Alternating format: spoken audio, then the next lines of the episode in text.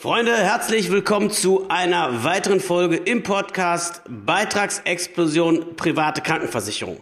Und diese Folge richtet sich vor allen Dingen an die von euch, die gerade mit dem Gedanken spielen, hier im neuen Jahr das Thema private Krankenversicherung mal so richtig anzupacken, eventuell die Krankenversicherung neu abzuschließen, weil beispielsweise dein Gehalt zum Jahresanfang so gestiegen ist, dass du wechseln darfst, weil du die Wechselgrenze überschritten hast oder auch für die, die noch nicht so lange versichert sind, aber ihre eigene Krankenversicherung mal auf den Prüfstand stellen wollen.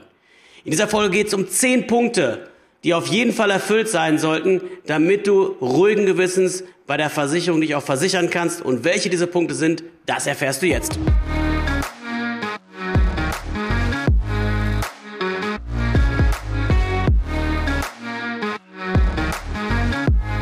Dann lasst uns direkt loslegen und schauen, welche zehn Punkte sind denn besonders wichtig zu prüfen, bevor man sich für eine bestimmte Versicherung entscheidet. Und im Endeffekt Punkt eins ist der, der viele Versicherer von vornherein ausschließt, weil du brauchst einfach nur eins machen. Wenn du dich für einen bestimmten Tarif interessierst, wenn du bei Check24 guckst, hast, mit einem Makler gesprochen hast, im Netz verglichen hast, dir Angebote eingeholt hast, dann stelle eine entscheidende Frage. Du fragst den Versicherer nach Folgendem. Du möchtest für den Tarif, den er vorgeschlagen hat, einen Beitragsverlauf aus der Vergangenheit sehen, der mindestens 20, besser 30 oder 40 Jahre zurückreicht. Wenn dann die Antwort kommt, nee, das geht nicht, weil der Tarif ist ja durch Umstellung 2013 auf Unisex. Ihr müsst wissen, 2013 wurden Männlein und Weiblein preislich gleichgestellt. Vorher nannte man die Tarife Bisex, da wurden Mann und Frau noch unterschieden. Seitdem ist es halt Unisex. Ich kann dir das nicht beantworten, sagt der Versicherer, weil den Tarif gibt's ja erst seit 2013. Dann sagst du ganz einfach darauf, ja, den wird's ja vorher auch schon gegeben haben. Von daher, dann nimmt einen aus der B-Sex-Tarifwelt, also einen älteren Tarif, und zeigt mir mit den exakt gleichen Kombinationen, wie sich der Beitrag über 20 oder 30 Jahre entwickelt hat. Also nochmal für euch, die vielleicht nicht so viel damit zu tun haben, in der Regel ist einfach nur der Tarif von 2012 auf 2013 durch ein U oder ein U erweitert worden für Unisex. Ansonsten sind die Kürze gleich geblieben und den Tarif gab es in der Regel auch schon vorher. Und wenn es den noch nicht gab, wenn er ganz neu aufgelegt ist, ist eh Vorsicht geboten, weil hat man gerade mal eine Beitragshistorie von ein paar wenigen Jahren und hat null Info darüber, ob der Versicherer nicht demnächst mal wieder den nächsten günstigen Ködertarif auflegt und du dann einer von denen bist, die den alten Tarifen hängen wo nur noch die Kranken und Älteren drin sind, die immer teurer werden und die jungen, gesunden dann eben ähnlich wie bei der Telekom wieder in besonders vorteilhafte Tarife geschickt werden, von denen du aber dann nichts hast. Deswegen ist die Historie so wichtig und deswegen ist das eine ganz entscheidende Frage. Lieber Versicherer, danke für das Angebot. Bitte lass mir hier einen konkreten Beitragsverlauf mit den vorgeschlagenen Tarife der letzten 20 Jahre zukommen. Kann ein Versicherer das nicht liefern, ist meine persönliche Empfehlung, da es Anbieter gibt, die genau sowas abbilden können, wo du einfach schon sehen kannst über Jahrzehnte, dass die sauber arbeiten, dass die ehrlich arbeiten, dass sie nachhaltig arbeiten, dass sie das in deinem Sinne machen, dass sie stabil vor allen Dingen sind, im Sinne von auf Inflationsniveau, dann würde ich mich eher an solche Gesellschaften halten. Das ist Punkt eins. Punkt zwei. Schau dir an, wenn du dein Angebot bekommst, für welche Leistung gelten eigentlich die dort genannten Selbstbeteiligungen. Manchmal kriegst du Angebote, da steht drin Null Selbstbeteiligung. Das sieht aber vordergründig nur nach Null Selbstbeteiligung aus. Guckst du ins Kleingedruckte, hast du mit einmal versteckte Selbstbeteiligung. Zum Beispiel zahlen die dann bei bestimmten medizinischen Versorgungen wie Heilmitteln, das sind Massagen, äh, Wärmepackungen, äh, Physiotherapie, äh, Ergotherapie, Logotherapie und so weiter, nur 75 Prozent der Rechnung, obwohl vorne eigentlich drin stand, es gibt keine Selbstbeteiligung. Das sind oftmals versteckte Selbstbehalte, die dann im Kleingedruckten auf den ersten Blick gar nicht zu sehen sind. Das heißt, manchmal ist es sogar kombiniert so. Du hast vorne eine Selbstbeteiligung von zum Beispiel 500 Euro über alle Tarife und dann nochmal versteckte Selbstbehalte im Kleingedruckten. Also darauf würde ich auf jeden Fall achten. Plus die Selbstbeteiligung bezieht sich immer entweder auf alle Bereiche, ambulant, dental und stationär oder eben halt nur auf einzelne Bausteine, zum Beispiel nur auf den ambulanten Bereich, aber keine Selbstbeteiligung im Krankenhaus, keine Selbstbeteiligung bei den Zähnen. Das heißt, du hast zwei verschiedene Anbieter, zwei verschiedene Angebote, beide haben 300 Euro Selbstbeteiligung im Jahr, das eine aber über alle Tarife hinweg, das andere Angebot nur ambulant und ist vielleicht auch ein bisschen teurer. Deswegen ist es aber nicht schlechter, weil es in dem Fall so ist, dass du ja in vielen Jahren Vorteile hast, weil du keine Selbstbeteiligung im zweiten Angebot bei den Zähnen und im Krankenhaus hast. Das ist Punkt zwei. Punkt drei, ganz entscheidender Punkt. Jetzt ist es halt so, wisst ihr, wenn Leute sich mit Krankenversicherung beschäftigen, äh, das ist kein Vorwurf, sondern man ist Laie und weiß es ja auch dann einfach nicht besser. Dann guckt man beispielsweise auf das, was man intuitiv sagen würde, was jetzt gerade zur Zeit einem wichtig ist, zum Beispiel die Brille. Ja, klar, private Versicherung, anders als die gesetzliche, zahlen auch was bei der Brille oder auch bei LASIK dazu. Nur, das sind Dinge, die kriegt man im Zweifelsfall auch noch aus der Portokasse bezahlt oder die kriegt man auch irgendwie selber gestemmt. Geht es aber zum Beispiel wie jetzt in Punkt 3 in den Bereich Hilfsmittel rein, dann sind das Sachen, die unter Umständen extrem teuer werden können. Also, dritter Punkt ist, gibt es Einschränkungen oder Summenbegrenzung bei sogenannten Hilfsmitteln? Hilfsmittel sind all die Dinge, die irgendwann mal das tägliche Leben erleichtern sollen. Das fängt an mit ein paar Einlagen, orthopädischen Schuhen, einem Krankenfahrstuhl, einem Blindenhund, einem neuen künstlichen Kniegelenk bis hin zu einer Prothese, ein Heimdialysegerät, ein Herzschrittmacher oder was auch immer dir später oder vielleicht auch früher mal helfen wird, besser von A nach B zu kommen. Und die Erfahrung hat einfach gezeigt, dass viele Versicherer in diesem Punkt versuchen, dich extrem zu übervorteilen. Wie machen die das? Die gehen zum Beispiel hin und haben gar keine Einschränkung bei Hilfsmitteln. Sie sagen aber, wenn du das Hilfsmittel, also wenn du zum Beispiel den Krankenfahrstuhl, nicht über den Versicherer direkt beziehst, sondern dir den selber organisierst, dann bekommst du nur 75 oder 80 Prozent der Erstattung, die sonst üblich wäre. Was heißt das? Du musst dir vorstellen, ich hatte beispielsweise 2017 einen schweren Motorradunfall dann bin ich erst ins Krankenhaus mit Notarzt und dann kam ich irgendwann raus, bin zu meinem behandelnden Arzt, der hat mich ins Sanitätshaus geschickt und hat gesagt, Mensch, du Dieter, du brauchst einen Rollstuhl, du brauchst Krücken, die nächsten Wochen ist nichts mit Laufen, also besorg dir das Zeug. Bin ich dort reingefahren, ganz normal, hab mir das alles geholt, hatte irgendwie 1700 Euro Rechnungsbetrag, war jetzt nicht so viel, weil es kein elektrischer Krankenfahrstuhl war, äh, war schon äh, teilunterstützt, aber eben halt kein voll elektrischer. Ähm, war es eben so, dass das Ganze mehr oder minder noch im Rahmen war.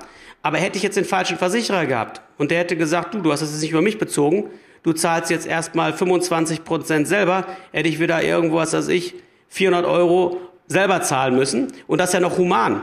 Wir hatten beispielsweise gerade eine Kundin, die hat ein komplettes künstliches Bein bekommen. Das ist mechanisch, damit kann man laufen. Das hat gekostet 28.000 Euro. Wenn ich dann nur 75 Prozent bekomme, ist das ein Problem. Oder wenn ich einen Krankenfahrstuhl brauche, der elektrisch ist für 10.000 Euro und denke jetzt nicht daran der Versicherung vorher Bescheid zu sagen. Habe ich wieder das Problem, wenn ich ein paar orthopädische Schuhe brauche, wenn ich ein Heimdialysegerät brauche, wenn ich irgendwas brauche, was richtig teuer ist, und das können mehrere Zehntausend sein, dann hat der Versicherer sich hier quasi einen Stolperstein für uns geschaffen, an den doch kein Mensch denkt. Weil ganz ehrlich, wenn du in der Situation bist, dir geht schlecht, du hast ein großes Problem, dann noch drüber nachzudenken, der Arzt schickt dich jetzt, und das ist die Praxis, irgendwo äh, in ein Sanitätshaus, wo du dieses Artikel, diesen Artikel normalerweise bekommst, und jetzt musst du dran denken, der Versicherung noch Bescheid zu sagen. Wenn du sowas in Kleingedruckten siehst, Vorsicht. Und wenn du trotzdem dich da versichern willst, mach dir einen dicken Vermerk, behalt das unbedingt im Hinterkopf, dass du das dann in der Praxis auch nicht falsch machst und in 10, 15 oder 20 Jahren nicht vergessen hast. Ganz ehrlich, Leute, das ist die Regel. Es gibt einzelne Versicherer, die gehen sogar so weit und sagen, du kriegst 75 Prozent, aber nur von der Standardausführung dann bezahlt.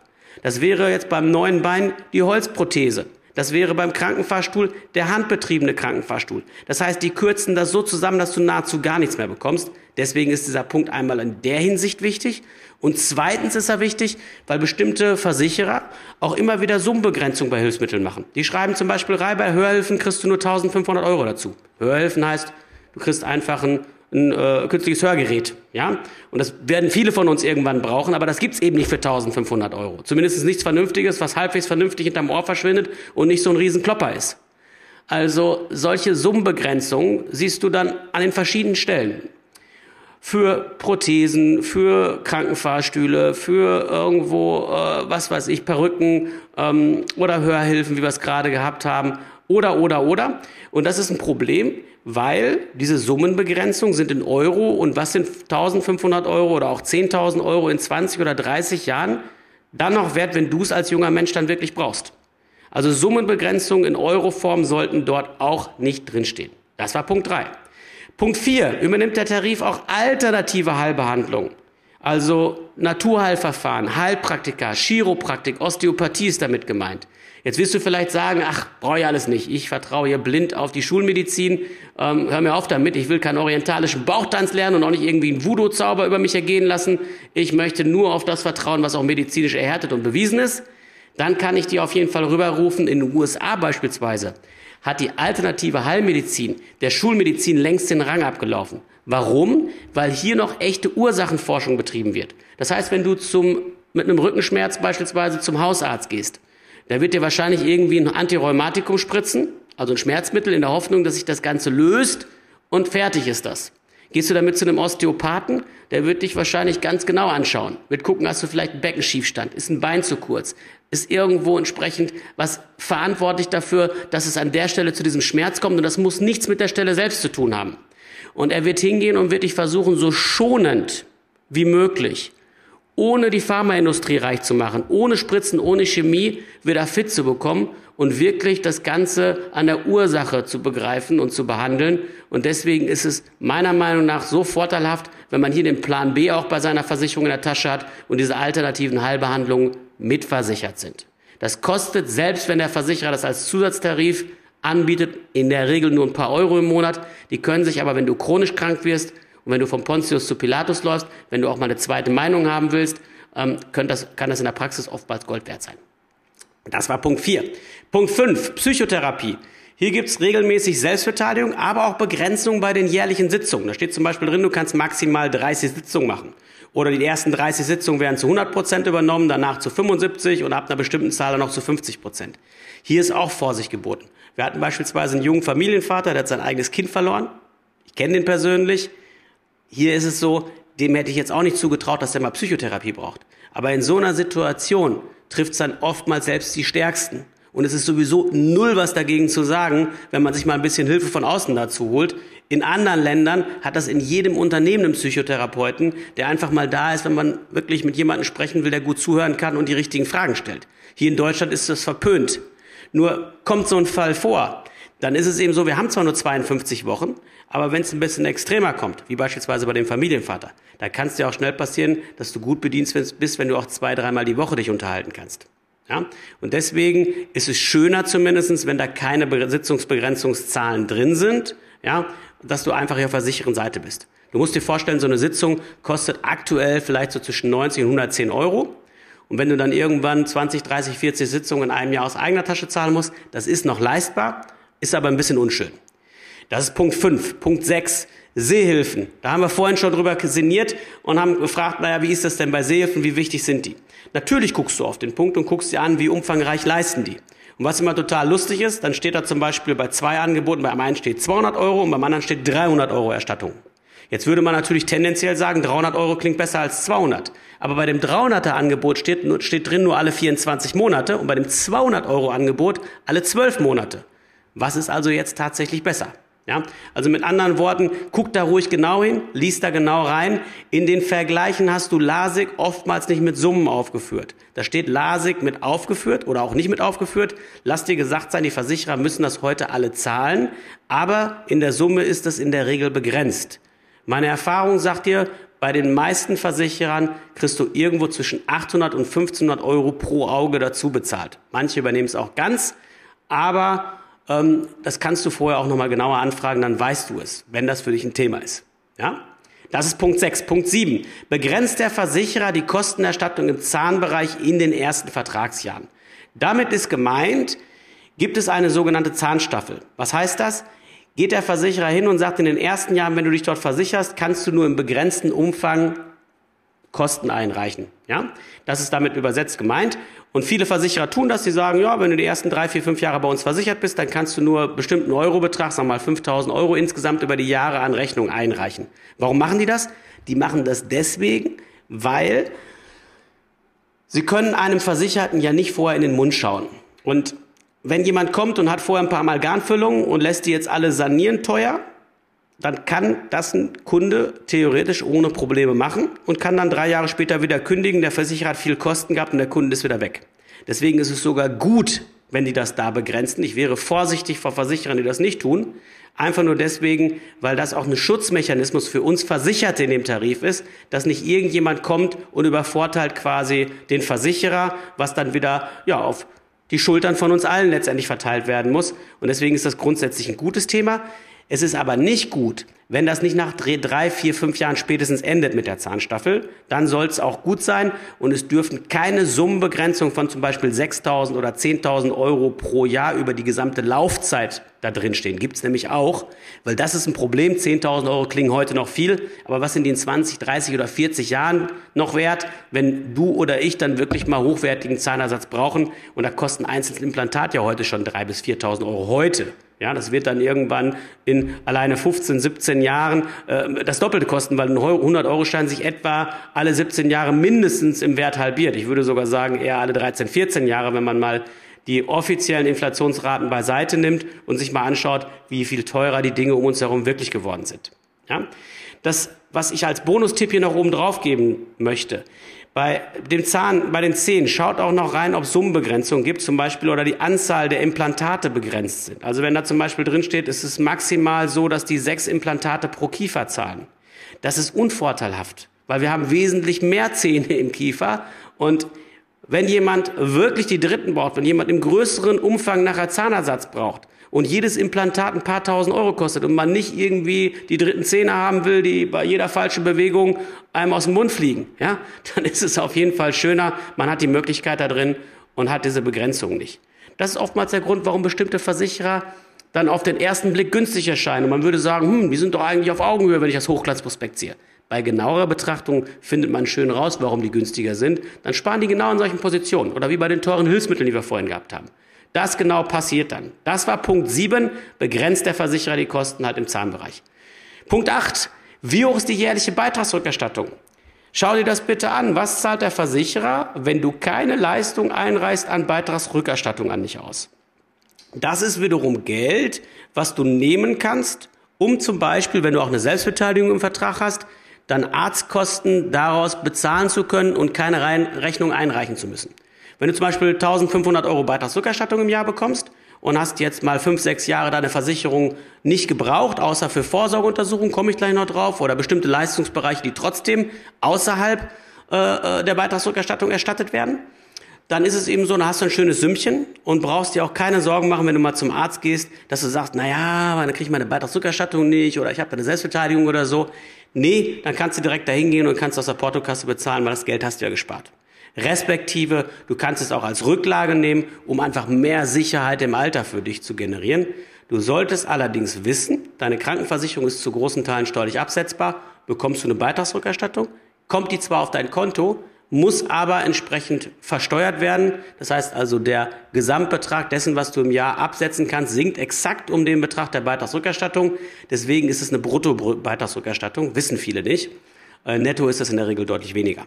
Ja, ist ein ganz entscheidender Punkt. Wer von euch irgendwo mehr als 40, 50.000 Euro im Jahr zahlt, äh, verdient, der darf davon ausgehen, dass die Hälfte der Beitragsrückerstattung gar nicht stattfindet, sondern eigentlich wieder zurück ans Finanzamt geht. Wichtig für eure Planung. Trotzdem reinschauen, wie hoch ist die jährliche Beitragsrückerstattung? Und jetzt sind wir bei Punkt 9. Wird die Beitragsrückerstattung denn auch dann gezahlt, wenn du Vorsorgeuntersuchungen machen lässt? Oder in welchen Fällen wird sie bezahlt?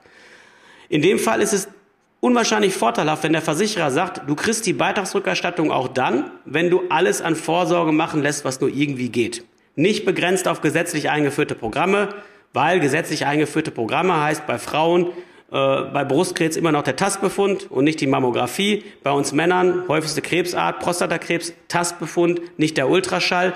Das heißt also, wenn man Krebs schon tasten kann, ist es vielleicht ein bisschen spät. Also am besten soll es so sein, dass der sämtliche Vorsorgeuntersuchung zahlt und du die alle machen lassen kannst und trotzdem deine Beitragsrückerstattung bekommst. Die auch außerhalb der Selbstbeteiligung gezahlt wird. Das heißt also, die kriegst du immer bezahlt weil der Versicherer gesundheitsbewusstes Verhalten fördert.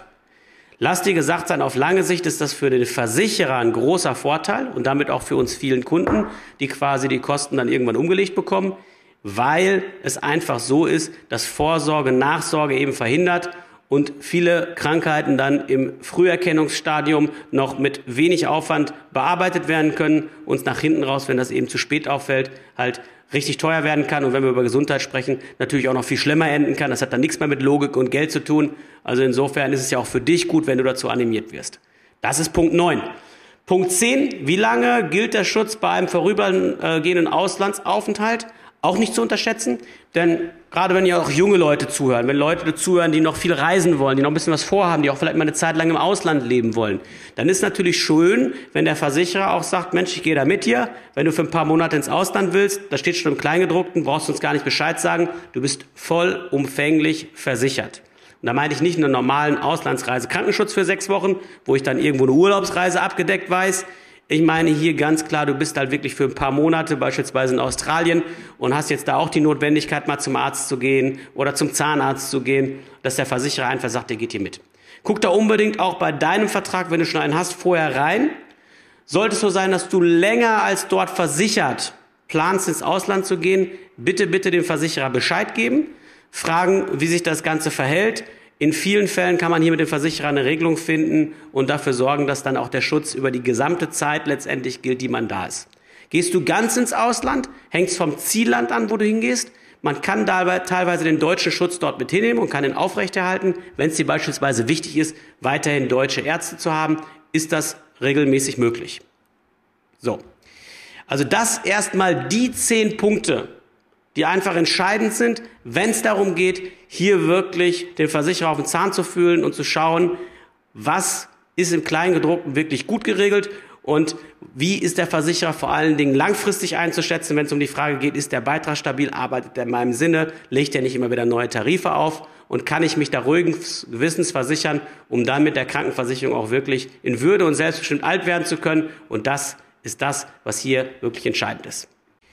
Ja, das sind die zehn Punkte, die du auf jeden Fall vorher geklärt haben sollst. Und lass dir gesagt sein, die meisten Versicherungsvertreter gehen noch nicht mal hin und machen sich Gedanken über die zehn Punkte, wenn sie ihren Kunden irgendeine Krankenversicherung verkaufen, weil das ein Randthema ist, weil man die Krankenversicherung neben vielen anderen Themen berät. Ist kein Vorwurf oder indirekt vielleicht schon ein bisschen, weil man sollte hier einfach im Sinne der Kunden genau hinschauen und solche Punkte klären. Wenn du das tust, dann machst du auf jeden Fall alles richtig. Und damit du dir das nicht alles jetzt irgendwie abschreiben und aufschreiben und merken musst, habe ich dir unter die Show Notes eine Checkliste gepackt, wo alles das drin ist und noch mehr, sodass du vor Abschluss das alles entspannt für dich prüfen kannst und weißt, du bist auf der sicheren Seite, kannst dich wirklich für den richtigen Versicherer entscheiden und in Würde und selbstbestimmt damit alt werden. Das ist genau das, was ich, was ich dir wünsche. In diesem Sinne, gute Zeit, bis bald, dein Dieter.